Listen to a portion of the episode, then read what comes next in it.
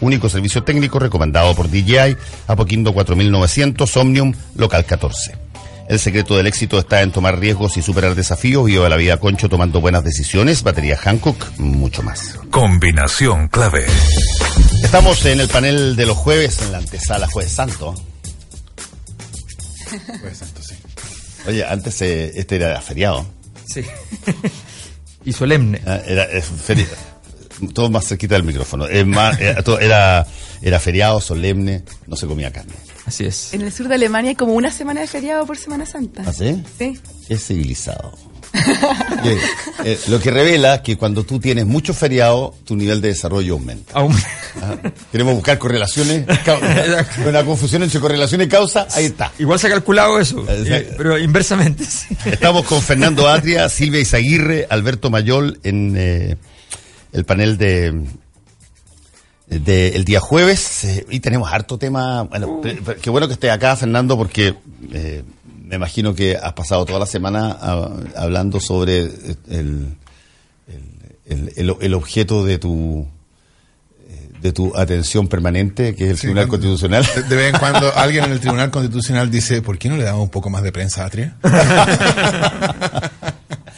Eh, bueno, pero eh, vamos un poquitito, partamos por ahí. Eh, ha salido toda una cantidad de, de información eh, respecto de qué fue lo que hizo y qué fue lo que no hizo el Tribunal Constitucional. El Tribunal Constitucional, corrígeme si me equivoco, no dijo que la universidad eh, cambia su fin y puede lucrar. Lo que dice es que pueden participar de su corporación en Pueden controlar. controlar, controlar en su, de su corporación eh, empresas con fines de lucro.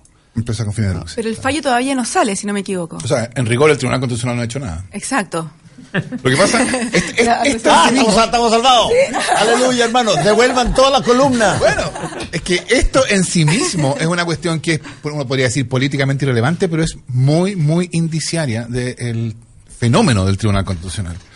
Porque que un tribunal tenga que tener tenga una reunión entre sus ministros, entre la sala de la Corte Suprema, o el pleno de la Corte Suprema, o el pleno del tribunal, o una sala del tribunal, tengan una reunión entre sus ministros y eh, se acuerde algo. Así, así se llama, ¿no? La causa está en acuerdo. Cuando está en este proceso en que están discutiéndolo y se van tomando decisiones parciales, pero todavía no hay fallo. Y entonces, eso es común, ¿no? Ah, Y entonces el abogado te le va a decir al cliente, bueno, alegamos la causa ayer, la causa quedó en acuerdo. Esto quiere decir que los ministros están discutiendo y va a salir la sentencia. Cuando se trata de un tribunal genuino, en que los miembros tienen comprensión de jueces, no se filtran. Es decir, no, pero es que esto es súper importante, súper- súper indiciario, no es relevante así que políticamente, no, pero dice mucho. Es decir, tú como periodista, uno no consigue saber qué es lo que la sala decidió mientras no sale el fallo. Una- porque los la jueces, Corte Suprema, por ejemplo. Exacto, la una sala de la Corte Suprema. Porque los jueces tienen, se entienden a sí mismos como jueces y tienen entonces una cierta lealtad al tribunal. Ahora, si tú pensaras ese mismo fenómeno, se ha tomado un acuerdo pero todavía no se ha hecho público, en una comisión en la Cámara de Diputados, con 15 diputados.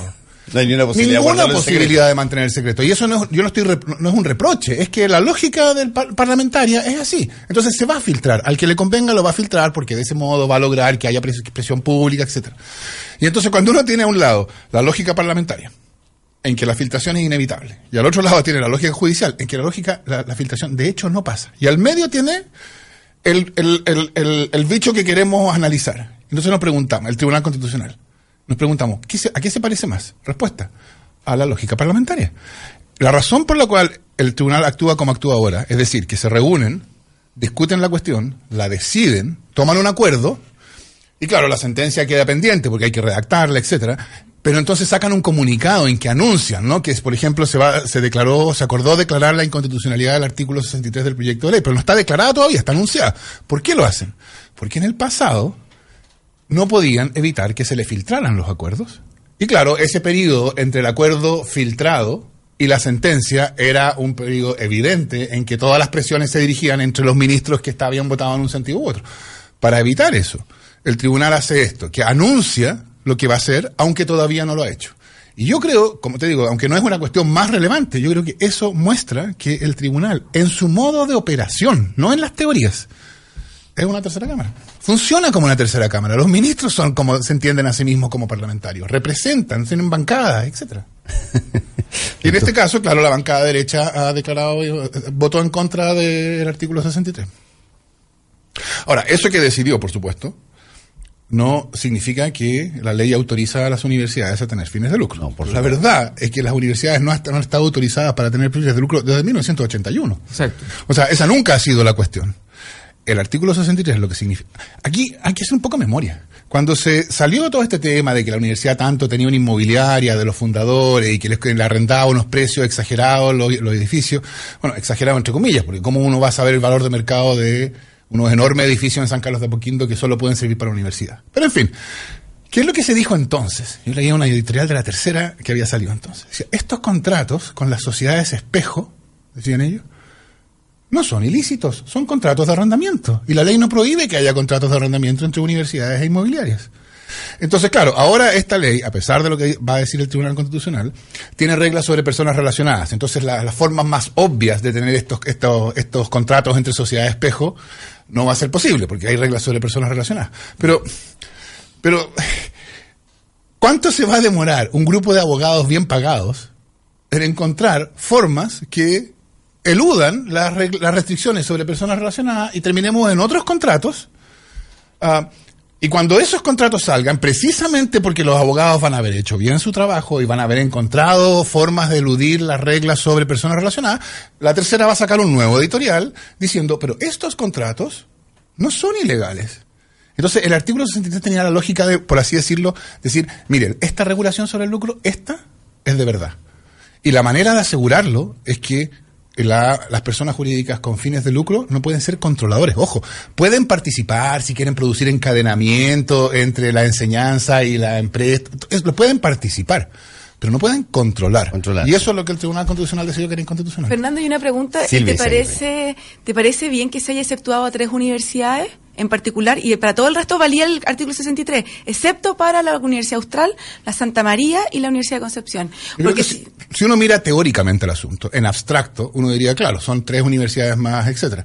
Pero la ley no se dicta en abstracto, no es una teoría esto. La ley se dicta en respecto de instituciones que tienen historia. Y todos nosotros sabemos que hay una diferencia entre esas tres universidades, entre la Universidad Austral, la Universidad de Concepción y las otras universidades que se crearon después de 1989. Pero lo Entonces, mismo pasa con la SOFUFA, por ejemplo, que, que no el está en legislador considere eh, que se justifica hacer esa distinción, yo creo que no, no, no es in- necesariamente inconstitucional. No me parece que sea arbitrario. Claro, o sea, ¿Cómo no son, son, son historia, una historia donde, donde objetivamente no hay un no hay un grupo de interés que opera como grupo de presión, sino que fueron requerimientos, de hecho son requerimientos de las ciudades que nacen diciéndole en ese tiempo a la Universidad de Chile tráigame sede, la Universidad de Chile se demora eternamente, los gobiernos no toman la decisión, ellos organizan ciudadanamente su propia universidad, se consiguen los fondos con los empresarios de la zona que no entran en calidad de controladores, ¿ya? Eh, Es que es si una no movilización entran- ciudadana para hacerlo y hacen una universidad que en la práctica es una universidad en su operación, en su construcción pública, de hecho completamente pública, solo que no es estatal. Está bien, pero si los, con- si los empresarios no son controladores, no hay problema. El problema es que sí son controladores, porque si no, no tendrían que estar exceptuadas en la ley. El problema- Y segundo, hay otras instituciones como Sofofa, por ejemplo, que, que tienen ese mismo carácter, todos lo conocemos, todos sabemos, y sin embargo no están exceptuadas. Entonces yo creo que esa Bueno, arbitrariedad... porque obviamente, Bueno, la SOFOFA es distinta. porque obviamente no es, no es un, no es un grupo de presión y de interés. O sea, que, que tú le estás dando una herramienta más en el ámbito educacional. O sea, eh, debería estar exceptuada de tener la posibilidad de hacerlo. A mí, a mí me, resulta curiosa esta discusión, porque en esta discusión es como si todos hiciéramos un pacto para no mirar la realidad.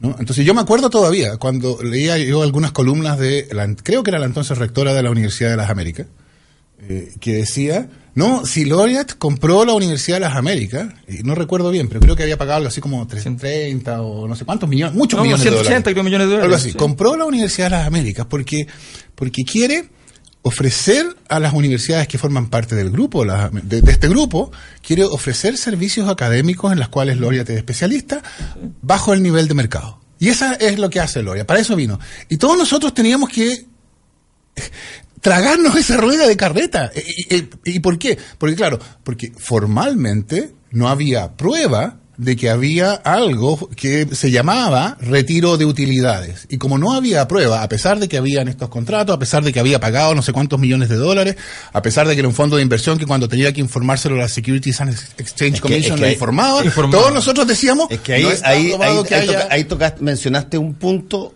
un punto súper interesante que eh, abre el debate en el caso de un controlador norteamericano de universidades chilenas, porque efectivamente un controlador norteamericano, Laureate, que transa en bolsa, eh, cuyas acciones subieron después de la eh, que, divulgación claro, del que transa en comunicado. bolsa, tiene la obligación de informar a la SEC, al- a la eh, comisión que regula. Y a diferencia de las autoridades chilenas, con la SEC no se juega. Y, y- y- y el informe que entrega Laureate es extraordinariamente explícito. Explícito. Y dice, dice, dice todo lo que obtiene de lucro desde la Universidad Chilena. Y seguimos hablando de que la cuestión de los controladores y las empresas con fines de lucro tiene que ver, yo lo escuché ayer, lo discutí ayer con un diputado de, de Renovación Nacional en la televisión.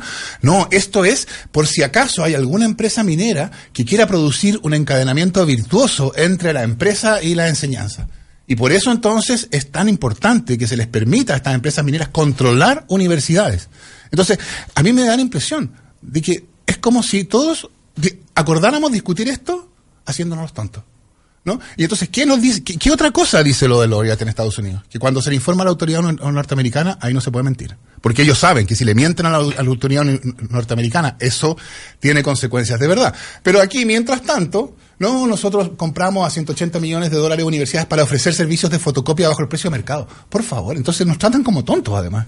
No, es que, además hay un, hay un tema que tiene que ver con esta... O sea, toda la discusión ha sido de un, de un nivel de, de, falta de lógica que es increíble. Cuando te dicen, te dicen, no, lo que pasa es que esto es lo mismo que te digan, ¿saben qué? hemos decidido que los leones son muy peligrosos, por tanto, cuando usted lleva un león a su casa, tiene que estar enjaulado.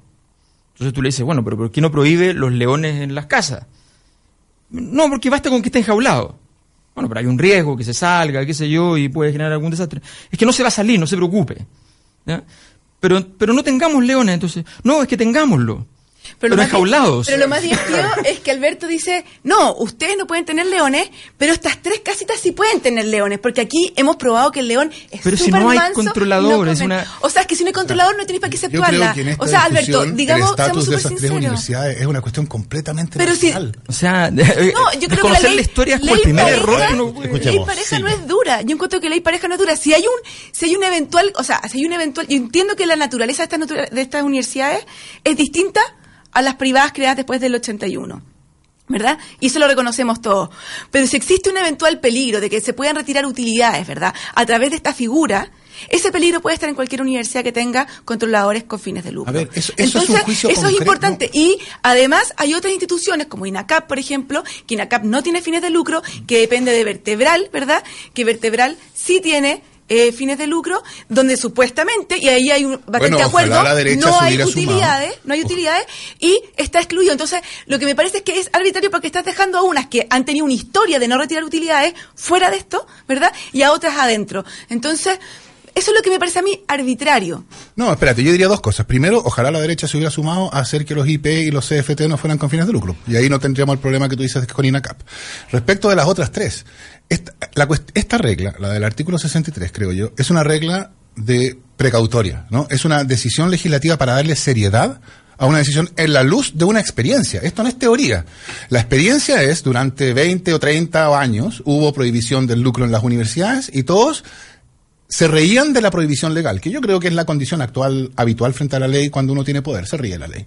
Y entonces este artículo 63 lo que pretendía era un juicio de, de prudencia del legislador. El legislador decía, mira, hay ciertas cosas, el rigor, el problema no está en que la, eh, eh, de que una persona con fines de lucro eh, sea controlador. Ese en sí mismo no es el problema, pero pero el riesgo de que esa circunstancia configure una posibilidad de incumplimiento de la ley que sea infiscalizable es tan grande y hay tan pocas razones para que, que justifican que lo tengan que no vale la pena correr ese riesgo. Pero ese juicio de cuál es el riesgo es un juicio que no es teórico, no es abstracto, no es de- de naturalezas. Es un juicio que tiene que ver con cuál es el riesgo. Y el riesgo, evidentemente, por una cuestión de sentido común, de experiencia, que no puede estar fuera de toda esta discusión. El riesgo, tratándose de las universidades creadas después de 1990, es muchísimo más alto que el riesgo de, de- de estas otras tres universidades. Claro, es verdad, también el riesgo en un grado mucho menor existe respecto a esas Ahora, eh,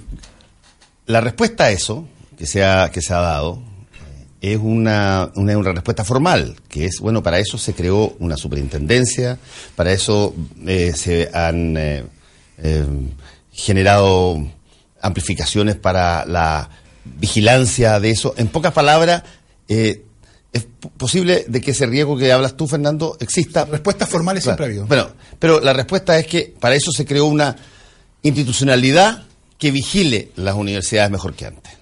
Mira, el ministro de Educación tiene una fama muy destacada como un gran abogado corporativo, ¿no? Yo estoy completamente seguro que si él no fuera ministro de Educación, la- su columna del sábado sería para decir que eh, es perfectamente lícito que con tales y cuales condiciones las empresas hagan estos contratos con universidades, que es lo mismo que se discutió hace un año o dos. O sea, es cosa de pensarlo. ¿Qué va a hacer Laureate ahora?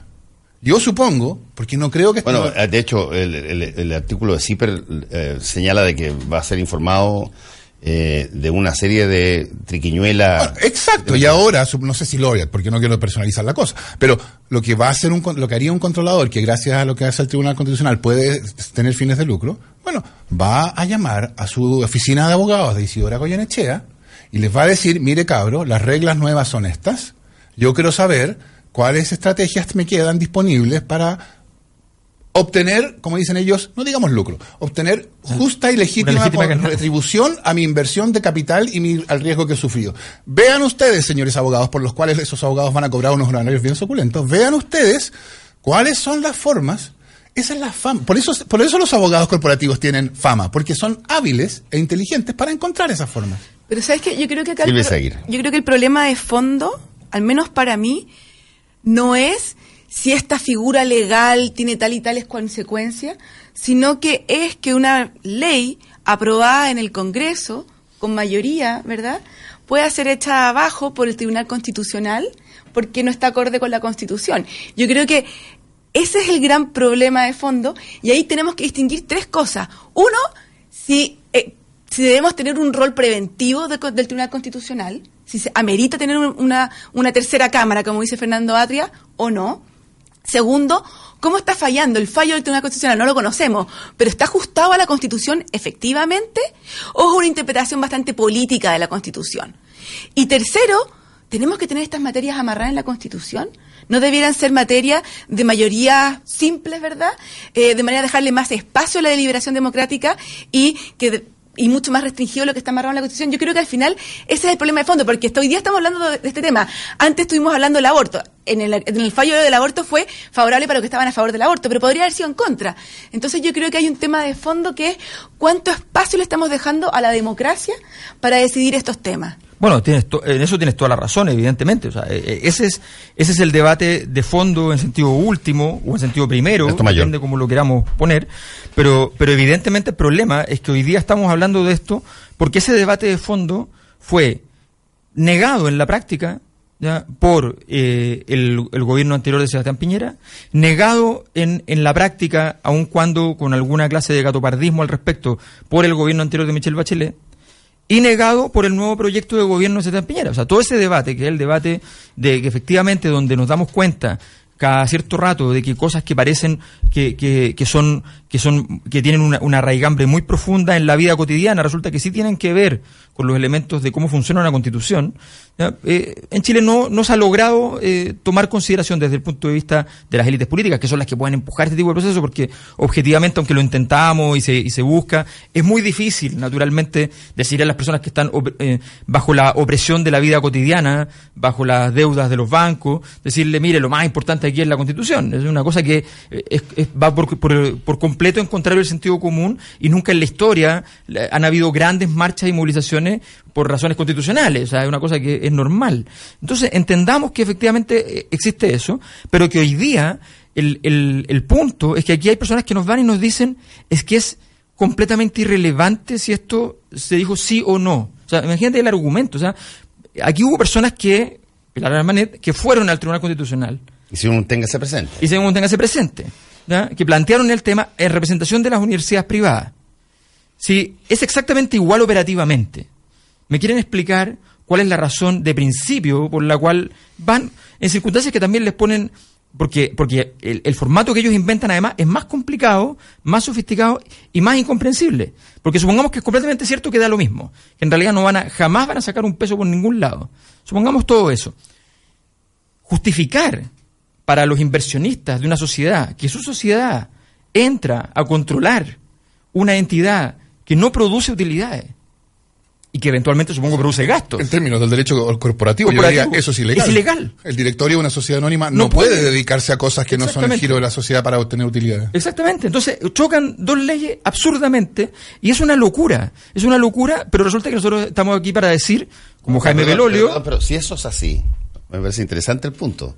Si eso es así, así eh, ¿cómo puede un tribunal constitucional emitir Imagínate. un fallo que eventualmente pueda caer en una ilegalidad? ¿Por qué? Porque, porque no importa.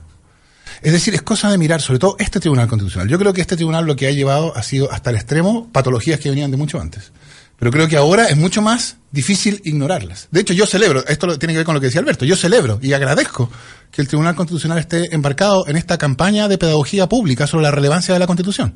Porque fíjate tú lo que ha pasado en tres, tres de los últimos casos de alto perfil. Lo que ha pasado es, la ley, se dicta una ley que incomoda a alguien que tiene poder fáctico, que es fácticamente poderoso. Y ese alguien va al Tribunal Constitucional y consigue que la ley sea ajustada a su gusto. Entonces, cuando ese poderoso, el- ese, ese poder fáctico es la Universidad Católica, va al Tribunal Constitucional y consigue que le inventen una objeción de conciencia institucional absurda. Cuando ese poderoso es la, la, la- la- Cámara de Comercio, va al Tribunal Constitucional y consigue que el CERNAC sea privado de sus potestades sancionatorias. Cuando ese poderoso son- es la Asociación de Universidades Privadas, va al Tribunal Constitucional y consigue que le elimine, no todo, está bien que quieren todas esas otras reglas, pero que consigue la, la- la regla que realmente los afecta, que es que no pueden ser controladores de universidad. Entonces nosotros estamos eh, viviendo en un contexto en que se pueden dictar leyes para y las leyes se dictan para que los parlamentarios digan hemos dictado leyes y hemos regulado esto y esas leyes por supuesto van a tener mucho efecto cuando no afectan a nadie demasiado grande cuando afecten a poder económico o algún o social de verdad esas leyes eh, son ajustadas. Ese, es el Sí, problema. Ese es el problema de la. Constitución. Pero solamente- Porque esto se sufre por el ciudadano como abuso. Sí, está bien, pero hubo también un grupo de poder que quiso parar el tema del aborto y el Tribunal Constitucional lo apoyó. Y respecto de la objeción de conciencia institucional, no es tan absurdo. Hay varios países en Europa que lo tienen. Alemania es uno de ellos, Lo por ejemplo, y lo es- permite. lo que es absurdo es decir que la Constitución contiene como un derecho la objeción de conciencia y la objeción institucional. La objeción de conciencia había salido de la Cámara de Diputados, de la ley. La ley contenía una objeción de conciencia. Individual. Que se hacía cargo del problema que generaba la objeción de conciencia, que decía, cuando la objeción de conciencia pueda realmente afectar los derechos de la mujer, porque es al final del periodo de la tercera causal o cosas así, en esos casos no vale. Es decir, el legislador había hecho un esfuerzo de poner en, en balanza las dos cosas. Que llega al Tribunal Constitucional como elefante en cristalería y simplemente inventa una objeción institucional sin ninguna regulación, sin ninguna condición, sin ningún esfuerzo por tomar en cuenta los dos lados, eh, y dice, la objeción de conciencia institucional viene obligada por la Constitución, de modo tal que el legislador no la puede ignorar. Eso no lo encuentras en ningún país europeo. La idea de que el legislador está obligado constitucionalmente a reconocer una objeción de conciencia, eso es un sinsentido, porque lo que quiere decir eso es que que existe antes de la posibilidad de la ley. es que la ley no obliga a alguien cuando la ley te impone una obligación demasiado gravosa en términos de tus convicciones, que son las convicciones que tú decides. Eso es No, absurdo. eh, hay, hay- hay otras cosas que a mí me llaman la atención respecto de, lo- de la. y que se discutió en algún momento dado, de la objeción de conciencia institucional. ¿Quién define eh, que la institución es objetor de conciencia? Eh, ¿Hay una votación dentro de esa institución? ¿Lo define el, el, el socio controlador?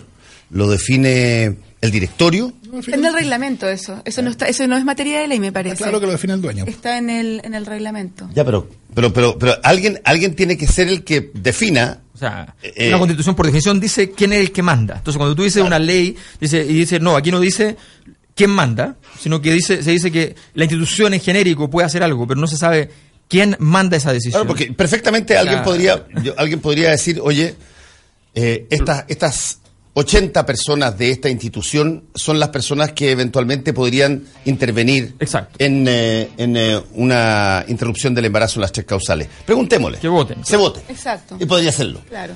Otros podrían decir, perdón, no. Nosotros nos regimos por eh, una doctrina que emana desde el- nuestro dueño, que es el Vaticano, y él dice no. Y no le preguntan a ningún médico. Exacto. Eh, y otros podrían decir, mira, el directorio, eh, en, una, en una situación laica, el directorio ha definido eh, por, eh, qué sé yo, siete votos contra uno, que esta, esta institución va a ser objetora de conciencia. Es bastante, es bastante curioso porque las diferencias son eh, enormes. po, Y no solo una cosa y otra. Espérame, es que no solo curioso. sí, y en Chile, en Chile lo que yo tengo entendido es que acá cualquier clínica privada puede ser objetor de conciencia institucional. En Alemania son aquellas que tienen una mi- que es- cuya misión, ¿verdad?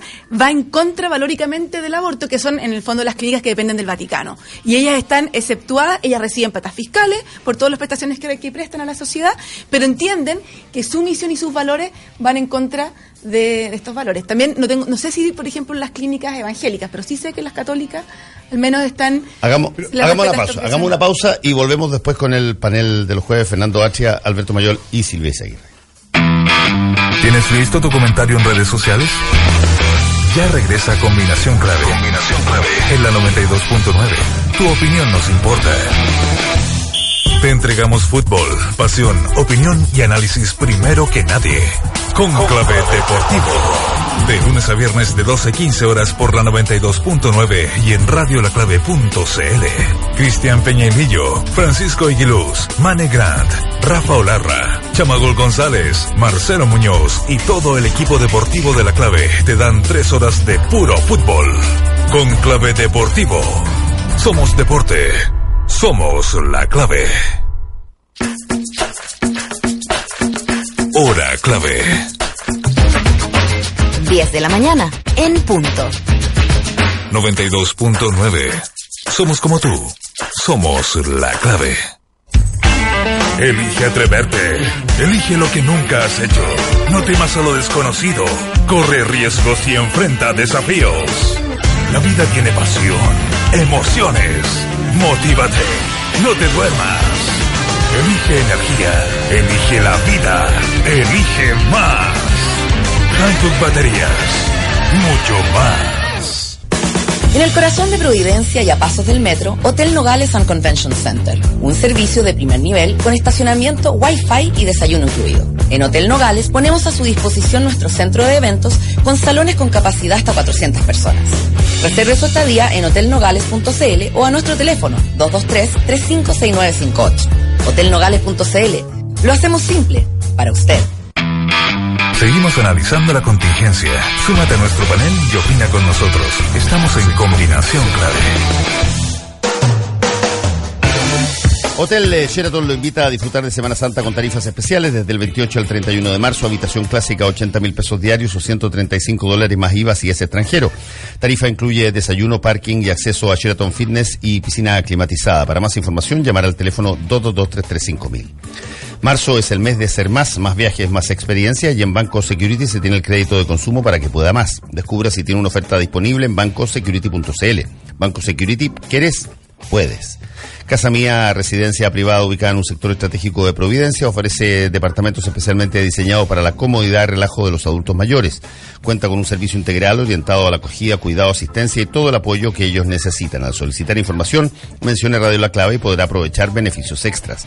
www.residenciacasamía.cl Casamía se viene a vivir. El secreto del éxito está en tomar riesgos y superar desafíos. Viva la vida concho tomando buenas decisiones. Batería Hancock, mucho más. Eres parte del panel. Eres combinación clave. Estamos con eh, Silvia Izaguirre, Fernando Achia y Alberto Mayor en el panel de los jueves. ¿Quién estaba? Yo, yo quiero volver sobre una cosa sobre la, la objeción de conciencia. Ah, y lo que yo voy a decir va a ser increíble, porque la gente, no, no, no, no, digamos, porque es increíble. El Tribunal Constitucional dijo que la objeción de conciencia es un derecho constitucional, por lo tanto que el legislador no puede limitarlo. Lo dijo así, no es limitable por el legislador. Y el Tribunal Constitucional dijo lo siguiente, la objeción de conciencia es el derecho a no ser obligado a cumplir una ley que impone un deber que va contra las convicciones más íntimas de una persona. Estoy citando casi textual. Y la pregunta obvia es, cuáles son esas convicciones. Y el propio tribunal dice, son las convicciones que esa persona decide- desea tener. Lo cual quiere decir que todos los chilenos, según el Tribunal Constitucional, tienen derecho a que la ley no les obligue a cumplir deberes que van contra convicciones que ellos mismos desean tener. O sea, si yo deseo tener, en teoría, esto no, es para, por supuesto, no lo dijo para que lo crey, porque lo creyera en serio, si las cosas que dice el Tribunal Constitucional no son de verdad, no son en serio. Si yo creyera, pero según la lógica de lo que dijo, si yo creyera que los impuestos son un robo, entonces yo tengo derecho a que la ley me exima de pagar impuestos. Si yo creo que la propiedad es un robo, yo tengo derecho, como Prudón, digamos, yo tengo derecho a atentar contra la propiedad ajena. Si yo tengo, creo que la homosexualidad es una enfermedad, yo tengo derecho a dejar afuera a los homosexuales para que no se contagien en la empresa en que yo trabajo. En fin, la cantidad de cosas que la gente puede creer, desear creer, es in- entonces, si el Tribunal Constitucional y si toda la discusión que ha habido sobre esto se tomara este problema en serio, si lo que dice fueran palabras porque las significan de verdad, serían cargo de esto. Entonces el tribunal habría dicho, no, en realidad esto no es para cualquier convicción, es solo para algunas convicciones. Harían un esfuerzo, que podrá Sí. ser discutido, pero harían un esfuerzo por decir, mire, y estas convicciones se caracterizan por las razones A, B y C, y por eso no cualquier convicción. Y después cuando llega el momento de hacerla presente, eh, no sería cualquier, cualquiera, cualquier clínica que dijera yo, yo, yo, yo objeto. No. O sea, muestren que esta objeción no es frívola. Muestren que en su caso esta objeción tiene que ver con su historia, con, en fin, tome- tómenselo en serio, pero nosotros... ¿Cómo se dirime además? Porque, por, por ejemplo, yo soy, ya, yo soy médico del Hospital Clínico de la Católica, ¿ya? que además es un hospital que en realidad es de una empresa norteamericana. O sea, no, ya. pero bueno, soy médico del Hospital Clínico de la Católica. Y yo, mi objeción de conciencia es a la objeción. O sea, yo considero que Claro. Es inaceptable y yo, en cumplimiento de la ley, no de la objeción de conciencia, tomo la decisión de ejecutar el acto. Entonces, ¿qué dice, qué dice la norma, qué dice el Tribunal Constitucional en un escenario donde si efectivamente alguien objeta en nombre de la ley a una institución? Porque hoy día entonces al mismo nivel dice nada, no dice nada, No. porque, porque no sabe cómo dirimir esa situación en la cual la institución, la objeción de la institución y la objeción de las personas quedan en conflicto, que es algo que es perfectamente posible y que es altamente probable que ya esté A ver, ocurriendo. pero tú- No, pero a mí me parece es un poco una falacia. Es decir, las instituciones, y yo lo entiendo para, la- para las instituciones católicas o religiosas, que tienen un credo de fondo, que tienen un dueño que es el Vaticano y que les prohíbe, ¿verdad?, por su por su norma. Si Pero el ahí- dueño no pone plata. Si en ese, si en La ese, plata ponemos nosotros. No importa, no importa. Otro, otra discusión es si tienen que recibir recursos del Estado o no. Esa es otra discusión. Bueno, pero no, es que esa es otra. Pero es que la articulación de todo es lo que hace una sociedad. Pero es que espera, yo, no, yo, yo, yo al menos respeto que hayan instituciones, ¿verdad?, que tengan ciertos credos que tú que no les puedas obligar a cumplir con ciertos derechos que tiene la ciudadanía y que tienen que ser resguardados por por, le- por el Estado en otras en otras instituciones. Eh, y si ahí hay un doctor, por ejemplo, que no tiene ningún problema con hacer el aborto, bueno, podrá tener su consulta privada, podrá hacerlo en otra parte. Y ojo, en los, en los hospitales públicos también los doctores pueden tener objeción de conciencia Obvio. individual y negarse. Exacto. Y de hecho se ha puesto mucho hincapié en la objeción de conciencia institucional y no en la individual. Un dato solamente para que, para que vean. En Roma, en Roma y los alrededores, cerca entre el 80 y 90%, porque tengo dos fuentes distintas de los doctores, tiene objeción de conciencia individual. Y por lo tanto el acceso al aborto es muy difícil en Italia, a pesar de que es legal. El aborto libre es legal en, Italia y el acceso es muy difícil por la objeción de conciencia individual. Ok, pero tú acabas de poner el ejemplo donde hay una desigualdad evidente entre las dos instituciones. O sea, la institución pública que le dice al médico, usted tiene que proceder a cumplir la ley y hacer el aborto, le dice, yo tengo objeción de conciencia, tengo derecho a no hacerlo. En la institución privada que dice, aquí en esta institución yo tengo objeción de conciencia como institución, nosotros no hacemos aborto, ese médico no tiene derecho a hacer lo contrario que le dice la institución. En esa clínica Entonces, no. Bueno, pero ¿Parece entonces, bien? entonces, ¿de qué estamos hablando? O sea, entonces la institución pública tiene menos derechos sobre, su, sobre las personas que trabajan adentro que la institución privada.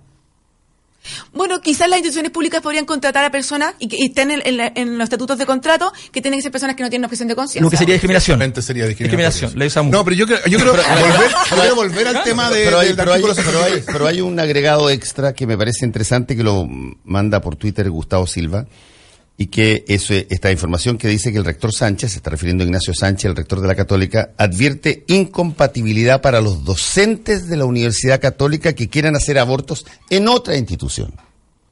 O sea, yo soy, yo hago clases en la Universidad Católica, pero yo no tengo problemas de interrumpir, de interrumpir el embarazo en otra clínica donde yo trabajo. Y ahí te diría, sí, señor, pero ¿sabe qué? Eh, además, de usted no poder eh, hacer este, este- esta interrupción del embarazo en la clínica La Católica si trabajar acá? Por, por el solo hecho de estar ligado a la universidad y de hacer clase acá, ojo, No no puede. puede, hacer embarazo en otro lado. Sí, yo creo que eso muestra que el rector Sánchez está, ent- entiende a la Universidad Católica como una institución bien parecida, por así decirlo, pero más grande a libertad y desarrollo. Es decir, es una institución que existe para defender una ortodoxia y todo lo que no sea compatible con la defensa de esa ortodoxia, fuera. Eh, ya lo hemos visto, ¿no? El, el- el arzobispo decide quién puede enseñar y quién puede no enseñar. En el caso de la Universidad Católica. Pero yo creo, entonces yo creo que ahí hay una discusión importante sobre las universidades. Pero a mí me gustaría volver sobre el tema que estábamos discutiendo a partir, vinculado a la, objeción de conciencia y la decisión de hoy día. Porque el, caso de la decisión de, de la objeción de conciencia ilustra esta cuestión. La cuestión de conciencia, cuando se trata de una prestación que tiene como correlato un derecho individual, ¿no? El derecho de la mujer a recibir prestaciones legales. A diferencia de otras objeciones de conciencia, que es la típica. Por ejemplo, a la conscripción. Ahí no hay Va a ir a la guerra, digamos. eh, A eso me refiero, ¿no? Al otro lado no hay un derecho individual. Entonces, en el caso de la conscripción, el único problema es cómo asegurar la igualdad en la repartición de las causas públicas. El que no va a, a- no, el que no eh, va a la conscripción tiene que hacer algún otro servicio social que compense. En el caso del aborto hay una dimensión adicional que, por supuesto, para el Tribunal Constitucional resultó ser completamente invisible. Pero la dimensión adicional es exactamente la que decía Silvia. Como consecuencia de la objeción de conciencia, puede que haya personas que tienen derecho a ciertas prestaciones y que se vean en los hechos in- imposibilitadas de acceder. Y eso, el legislador de eso debería preocuparse. Ahora, el proyecto que salió del Congreso, con todos los déficits que no voy a ser yo el que los niegue, que tiene el proceso legislativo chileno, el proyecto que salió del Congreso intentaba compatibilizar estas cosas, ¿no? Entonces decía, hay objeción de conciencia individual, pero esta objeción se puede ejercer en ciertos momentos, ciertas personas, y estas personas, en ciertos casos, cuando la objeción afecta demasiado severamente la posibilidad de la mujer, en esos casos la objeción no corre, en fin, hay un intento de compatibilización respecto al cual uno podrá tener distintas opiniones. El problema con el Tribunal Constitucional, y, lo mismo ocurre en el caso de la Ley de Educación Superior, hay un intento de regulación para asegurar la eficacia, etcétera, que incluye no solo el artículo 63, el artículo 63 es parte de un sistema. ¿No? Ahora, ¿qué es lo que pasa cuando la cuestión llega a la tercera cámara? El Tribunal Constitucional entra en esto, por así decirlo, como elefante en cristalería. Porque el Tribunal Constitucional no puede reemplazar el artículo 63 por una detallada regulación y no puede cambiar, modificar el sistema para mantener su lógica sistemática. Lo que sí puede hacer es decir, el artículo 63 no, se borra. ¿Qué efecto produce eso en el sistema general? ¿Cómo afecta la manera en que está concebido? El Tribunal Constitucional no se hace cargo para nada de eso. Simplemente dice, se borra el artículo 63. En el caso de la ley de aborto, el Tribunal Constitucional simplemente dijo, la objeción de conciencia es institucional. Ah, bueno, cómo se regula la objeción de conciencia, cómo se compatibiliza con los derechos de las mujeres, cómo, cómo, cómo se toma este tema en serio.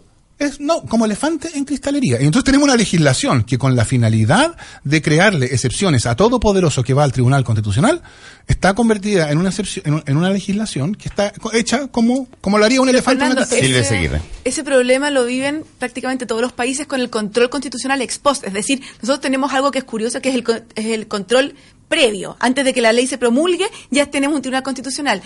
Pero lo que pasa en otros países es que una persona puede ir a un, a un tribunal, ¿verdad? Y decir, esta ley es inconstitucional. Y, y lo que pasó un poco con el caso de ley Emilia, que fue ex post, ¿verdad?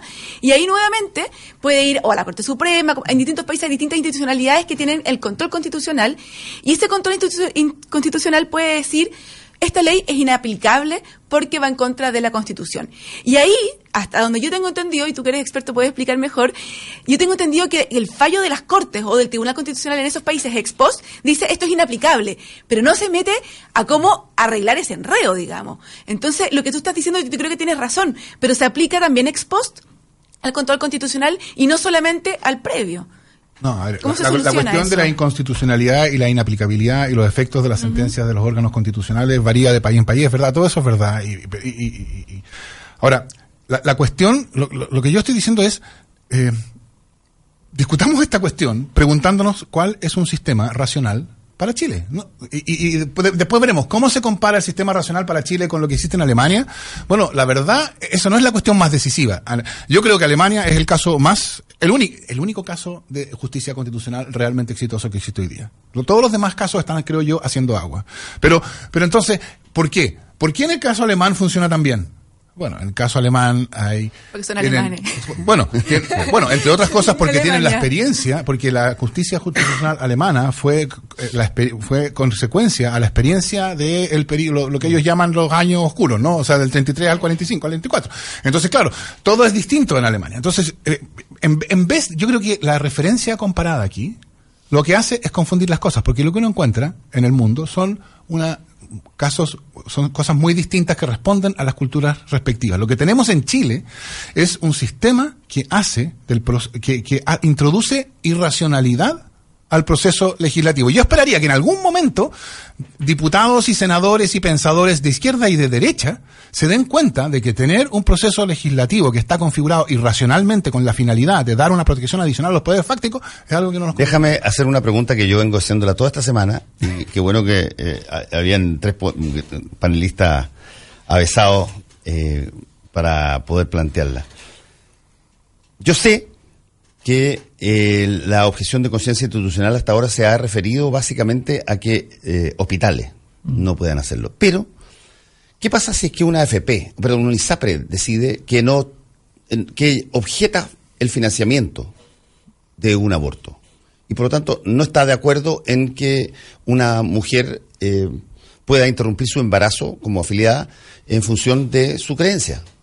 ¿Por qué razón habría, por Si qué razón objeción- habría de no, de no Pero- estar en una situación relativamente situación. similar? Si uno se tomara en serio los argumentos, que yo creo que no hay ninguna necesidad de hacerlo, pero si uno se los tomara en serio, tendría que decir, el Tribunal Constitucional Permite. ha dicho que la objeción de conciencia es un derecho constitucionalmente garantizado, no limitable por el legislador, de las personas naturales y jurídicas a no hacer nada que con- vaya en contra de las convic- convicciones más íntimas de esas personas definidas por ellas mismas. Así que si el día de mañana una ISAPRE decide que su convicción más íntima es esa, bueno, será eso. El caso norteamericano, eh, uno de los casos norteamericanos recientes al respecto es Hobby Lobby, en el cual Sí. la Corte Suprema norteamericana decidió que una empresa podía decir que no contratamos seguros de salud que incluyan anticoncepción. Exacto. ¿Por qué? Porque va contra nuestras creencias más íntimas, lo cual también es una es, es un Por, absurdo. por- por eso yo digo que eh, esto que se ha centrado en exclusivamente los hospitales, si es que la institución tiene eh, ligazón directa o indirecta con la interrupción del embarazo, perfectamente podría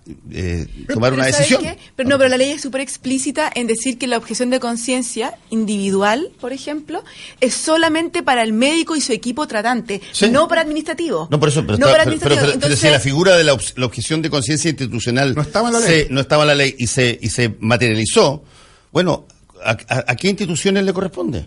Sin Además, duda, si yo fuera sin duda, la- sin duda el la- chofer de la ambulancia no va a poder Lógico, también. sin, sin, tu- sin duda al, al, eh, al hospital donde se realiza o potencialmente se realiza una operación. Pero eh, si la mujer está afiliada a un ISAPRE y el ISAPRE decide que no cofinancia eh, eso en función de que no está dentro de sus convicciones el eh, financiar ese tipo de cosas y se apela de la misma lógica, exactamente la misma lógica, ¿por qué le iban a decir que no? Además que puede ser una decisión que, comillas, no sea arbitraria, porque podría ser que la, la misma ISAPRE demuestre que desde su fundación como empresa ellos reivindican una serie de valores y principios y que por tanto esos valores y principios ellos los han defendido siempre y que por tanto entonces esto tiene un fundamento y que no es simplemente que se le ocurrió ahora personalmente subirse al carro de este tema y que ellos han trabajado desde hace mucho tiempo, que lo fundó gente que, que- de- que está vinculada al Opus Dei, qué sé yo, y con eso basta. Entonces, efectivamente, todo eso es posible. Lo que pasa es que, como produciría tal nivel de escándalo que retrocedería todo, saben que no pueden hacerlo, pero la, la- Universidad Católica sabe, el rector Sánchez, que es una persona que, nota al, nota al pie, llegó a la Universidad Católica como la gran renovación progresista de la Universidad Católica. O sea, ese, ese fue el, el- espíritu con el cual él, él llega políticamente a renovar eh, la, la- una, una cúpula dentro de la Católica que estaba muy, eh, muy anquilosada, una sensación de que ya no, no, no tenía relación con la época, y que él le dio efectivamente una capacidad de renovación política, pero no de las ideas, porque finalmente hizo pacto con el grupo conservador de manera eh, ostentosa. Eh, y en medio de una, de una escena donde, donde la arbitrariedad, la, la- el, el- poder fáctico es algo que es completamente... eh, eh, eh, no salió ni en el diario cuando fue, digo comillas, reelecto. No salió ni en el diario porque ni siquiera lo informaron para evitar la discusión de que no se reelige, de que efectivamente hay una comisión que propone un nombre, que normalmente es conservar naturalmente al mismo. Ese, la- el comité de búsqueda. Claro. Eso lo tienen muchas universidades muy buenas en otras partes del mundo. Yo, yo no creo que ese sea el punto más. No, el punto de fondo, cuando muchas universidades muy buenas, muchas de las cuales de hecho no reciben, no, no tienen como principal financista la sociedad, sino que tienen como principal financiamiento sus propios logros en términos de patente. No, en pero te digo, en Alemania o que sea, la universidad es pública, bueno, pública entre La comillas, porque no son del. Estado, pero las universidades públicas tienen comités de búsqueda para nombrar a sus decanos y a sus rectores. O sea, es una práctica bastante común incluso en universidades públicas en otras partes del mundo. No me parece eso, ese, ese, y en ese muchas mecanismo- universidades, Por supuesto, el contenido de esa práctica depende de la sociología del país, evidentemente. Obviamente, pero, la institución. pero naturalmente, De la sociología de la institución, pero naturalmente tienes aquí instituciones que en las mismas condiciones para la legislación eh, hacen elecciones al interior de sus comunidades académicas y otras que resulta que tienen un comité de búsqueda que lidera otro estado, que lidera otro estado y que tú no consideras nunca que es un problema de soberanía. o sea, cuando hablamos de soberanía, que estamos en la Haya y qué sé yo, a nadie le parece en términos de soberanía que otro estado con tu plata eh, establezca su propia doctrina en tu estado. A nadie le parece un problema. Porque una universidad se, se, se considere católica, fantástico, ningún problema, y habrá que ver cómo regular efectivamente la, la incorporación de ciertas doctrinas. Que sea pontificia es distinto. Es, pertenece a otro Estado. Por supuesto. Entonces, ah, y nos parece fantástico que otro Estado venga y nos diga en nuestro, con nuestro A mí me parece bien que haya no- que otros estados puedan tener universidades en Por Chile supuesto. sin fines de lucro, ¿verdad? Que entregan un, un excelente servicio. Y la discusión ahí me parece que la, la discusión de fondo es estas universidades que tienen estos estatutos, que creen estas cosas, ¿verdad? Eh, eh, y tienen estas prácticas, pueden o no recibir plata del Estado. Esa, esa es la discusión, me parece a mí, de fondo, de que existan este tipo de universidades y que tengan sus propios procedimientos. Esa, eso a mí me parece legítimo. El punto es si tienen que recibir Lo, recursos lo del que es interesante, lo que es interesante, perdón, es que aquí se produce una situación eh, que de repente cuesta compatibilizarla en una misma frecuencia racional. Una empresa con fines de lucro puede ser controladora de una universidad que por ley no puede tener lucro. Entonces alguien podría preguntar, bueno, ¿cuál es la lógica por la cual una, uni- un- una empresa con fines de lucro eh, se hace de controladora de una universidad que no puede tener fines de lucro? Entonces alguien puede responder, mira, pero eh, hay montones de empresas que, qué sé yo, tienen, eh, qué sé yo, unas fundaciones que ayudan a la gente y que no lucran con esa fundación. Eh, y que bajo la misma lógica podría tener. El punto es, un poco lo que planteaba antes Fernando Atria, y que de alguna manera lo ha planteado también Carlos Peña en, en una eh, columna hace un par de días, eh, y que tiene que ver con eh, la naturaleza de la empresa con fines de lucro como controladora puede cambiar, puede voluntariamente decidir no lucrar en algo que efectivamente eh, puede hacerlo, o sea, está impedido hacerlo, puede hacerlo. Bueno, yo, a mí me Podría gustaría... tener muchos problemas por hacerlo. Pero yo- yo quiero responder eso, pero después quiero volver al punto de la a que, al que tú mencionabas antes, Fernando. Eh, yo diría que, es, eh, eh, digamos, los, los- la- la- las sociedades anónimas le deben a sus accionistas dedicarse al giro de su, de su caracterización. Eh, y los directores de la sociedad anónima tienen el deber de tomar las decisiones para maximizar la utilidad de la compañía. Entonces yo la verdad es que en términos del régimen que se le aplica a la sociedad anónima, yo no sé cómo Laureate puede justificar ser dueño de esta, eh, estas universidades en Chile. Y por eso cuando tiene que informar ¿Dónde? a su regulador, ahí Le dice que ahí, tiene ahí tiene que elegir. Digo, a ver, le- eh, digamos, en grupo al legislador su- norteamericano, regulador norteamericano. en, en grupo al regulador norteamericano y le digo que no, que no. Le, le puedo decir al regulador norteamericano las mismas sandeces que le estoy diciendo a los chilenos por la prensa, que yo hago esto para poder darle servicios eh, de, gratuitos de bajo el nivel de mercado, de puro bueno que soy. Y entonces se, se dice a sí mismo, no, en realidad con el legislador. No, a, a- a los chilenos sí, porque esa institucionalidad es tan débil que el poder fáctico contra ella se la puede. Con la norteamericana no se juega. Pero a mí me gustaría volver a la, a, la cuestión que tú decías sobre, sobre las ISAPRES, etcétera. Eh, eh, yo diría, todo lo que tú dices es verdad, ¿no? O sea, la lógica que, con la cual se justificó la objeción de conciencia no tiene límites. Llega hasta donde sea, ¿no? Toda persona natural y jurídica tiene derecho constitucionalmente garantizado a no cumplir la ley cuando la ley va contra las convicciones más íntimas de esa persona, que son las convicciones que esa persona desea tener. Eso es lo que dijo el Tribunal Constitucional. Ahora, por otro lado, entonces claro, lo que dijo uno dice, uno lo lee y dice, qué brutalidad, esto simplemente es incompatible con que la ley obligue. O sea, ahí- ahí no hay bueno, por Estado eso. de Derecho. O sea, no, Exactamente. O sea, lo- simplemente se cargaron la obligatoriedad de la ley. Punto. Ahora, por otro lado, tampoco hay que ser demasiado exagerado. El Tribunal Constitucional nunca se toma en serio lo que dice, porque lo dice como si fuera una cámara. Cuando una cámara toma un acuerdo, uno sabe que ahí no está sentando un principio que vaya a gobernar completamente, ni siquiera que pretenda gobernar, porque cambia la cámara, cambia la contracomposición, etcétera. Entonces, en el caso del CERNAC, el Tribunal Constitucional dijo que la potestad sancionatoria del CERNAC era inconstitucional y hasta el momento no hemos sabido nada, habrá que ver la sentencia, pero hasta el momento no hemos sabido nada de que la potestad sancionatoria que el proyecto de ley de educación superior le entrega a la superintendencia haya sido igualmente inconstitucional. ¿Por qué? Porque el problema era, en, lo- en los hechos, lo que uno dice como observador, porque claro, lo que le importaba allá era la Cámara de Comercio, si ellos fueron. ¿No? Entonces, claro, la Cámara de Comercio tranquilo. Para ustedes, la potestad sancionatoria del CERNAC es inconstitucional y entonces se saca del proyecto de ley y se deja de vuelta el CERNAC sin dientes. Pero ahora, bueno, no, está bien. Les dimos que eliminamos el artículo 63, no pidan tanto, ya no le vamos a además ir más allá. Entonces, entonces, claro, si uno toma los principios que aparecen en las sentencias del Tribunal Constitucional, se da cuenta de que son insostenibles en sus consecuencias.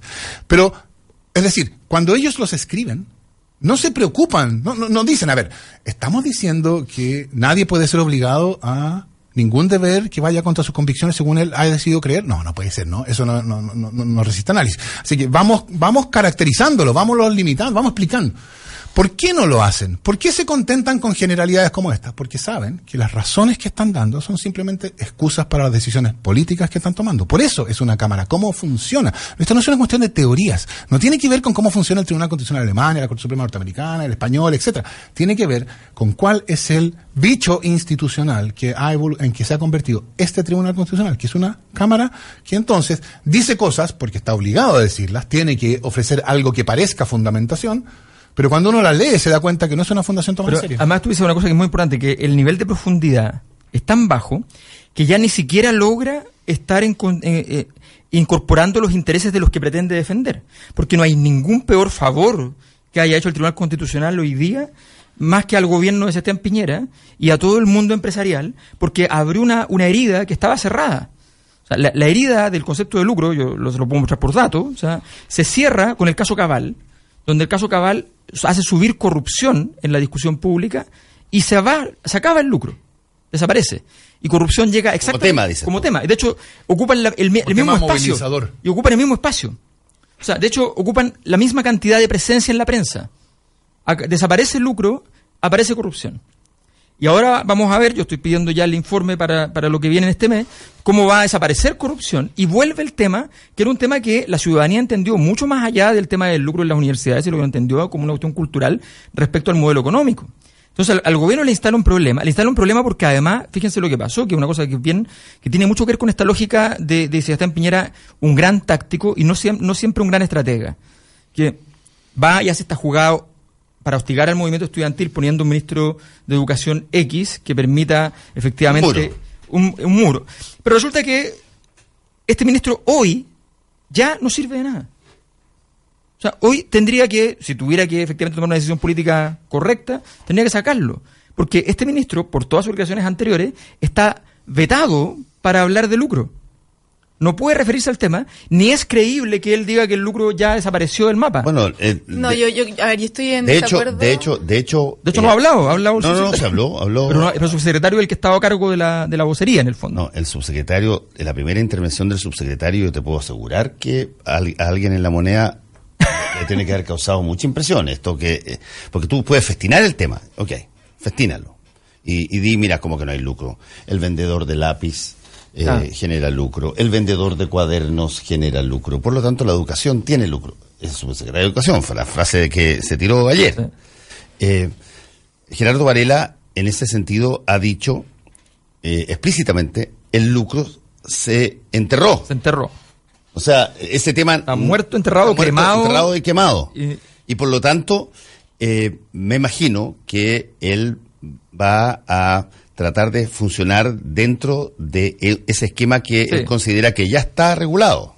Pero aún así, Mira. él no sirve como muro de contención de este problema. Servía con el muro de contención respecto al movimiento estudiantil para ir chocando con él, pero hoy día, cuando él tiene que defender el principio que todos sabemos que efectivamente no es el principio en el que cree. No solo no cree, que él desprecia Sí, con que- ironía, digamos. Claro, y que él considera, exacto, y que él considera que entonces está es- tiene que def- tiene que ir y defender entonces la legislación anterior, tiene que ir y defender todo un proyecto en el cual no cree. Y, y además todos saben que no lo cree y saben que el, el interés es otro. Queda él y queda el gobierno como que hubiese metido la mano en un tema donde evidentemente, si lo hizo, lo hizo, fue un error gigantesco, creo que no lo hizo, y sencillamente esto ocurrió por la falta de profundidad que, que, que efectivamente dice Fernando. ver, Silvia. Del Tribunal Sí, Constitucional. No, yo, yo estoy de acuerdo con Alberto de que políticamente el fallo del tribunal no le favorece al gobierno, porque abre un, un conflicto. Trae el lucro de nuevo y lo, lo vuelve a poner en, en Por tablas. supuesto, ¿verdad? Es verdad. Eh, y además le deja bastante poco margen al gobierno para hacerlo, porque es un, es un fallo del Tribunal Constitucional, tendrías entonces que empezar a tirar un proyecto para cambiar la Constitución para que ese para que esa ley podría ser efectiva. Entonces, lo deja, por supuesto, en un callejón medio sin salida y con conflicto con el movimiento estudiantil. Ahora, y en eso estoy de acuerdo con Alberto, pero lo que no estoy de acuerdo es que este ministro ya no sirve. Yo creo que tú, en tu vida... no le sirve. Yo creo que en, en tu vida personal tú puedes tener un montón de, de opiniones, ¿verdad? Y si estás en un cargo público, no vas a tener coincidencia con todo lo que tengas que hacer, pero si tú aceptas un cargo público, tienes que hacerla. Y creo que este ministro, espérate, y creo que este ministro eh, tiene todas las competencias para hacer el reglamento de tal forma y la institucionalidad que hay que crear, ¿verdad? Para, para tapar todos los posibles hoyos que se puedan eh, visorar para el tema del lucro, porque es un experto en justamente organización corporativa. O sea, Sí, pero es que y- justamente y yo es al creo- revés. Porque el problema, el problema es al revés. Porque justamente eh, aquí hay un concepto que tiene que ver con el concepto de la política. El concepto de la política, eh, hay muchos conceptos para la política, pero hay una cosa que es completamente cierta. Cualquier cosa con la debida intensidad es política. Un partido de fútbol puede generar una guerra porque tiene suficiente intensidad. Y eso, y eso es la política en sentido estricto. Y esa es la política que es más inmanejable para los gobiernos. Y, y lo que se produce en este escenario es que Sebastián Piñera, que él ya es un acelerador de partículas por sí mismo, el ministro Varela se transforma en otro elemento más del acelerador de partículas. Ojo con este dato. El movimiento estudiantil va a salir a la calle, va a chocar con los carabineros. Chocar con los carabineros hoy día no es igual que chocar con los carabineros el año exactamente. 2011. El año 2011 era la institución más creíble, la única que no había que no iba a caer en todo el proceso. ¿Ya? Hoy día chocar con los carabineros es donde, el- el- donde la discusión de quién es el bueno y quién es el malo está en veremos. Antes estaba claro que los muchachos tenían que ganarse el derecho a ser buenos.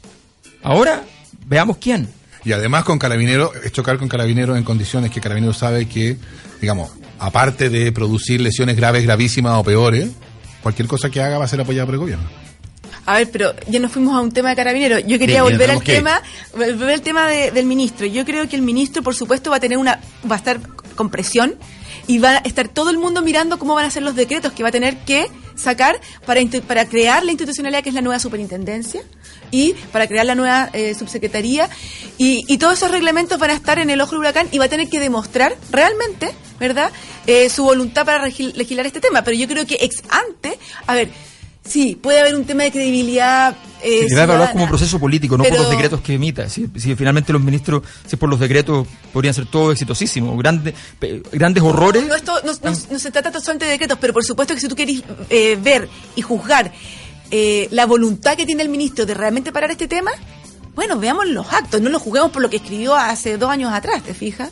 Tenemos que irnos. En todo caso, está, está la cosa planteada. Les agradezco a Silvia Seguirre, Fernando H. y Alberto Mayor que hayan estado acá. Gracias, Fernando. Eh, prendieron gracias. prendieron, eh, el debate muy activamente, así que se agradece. y nos encontramos el próximo jueves. Conéctate a la web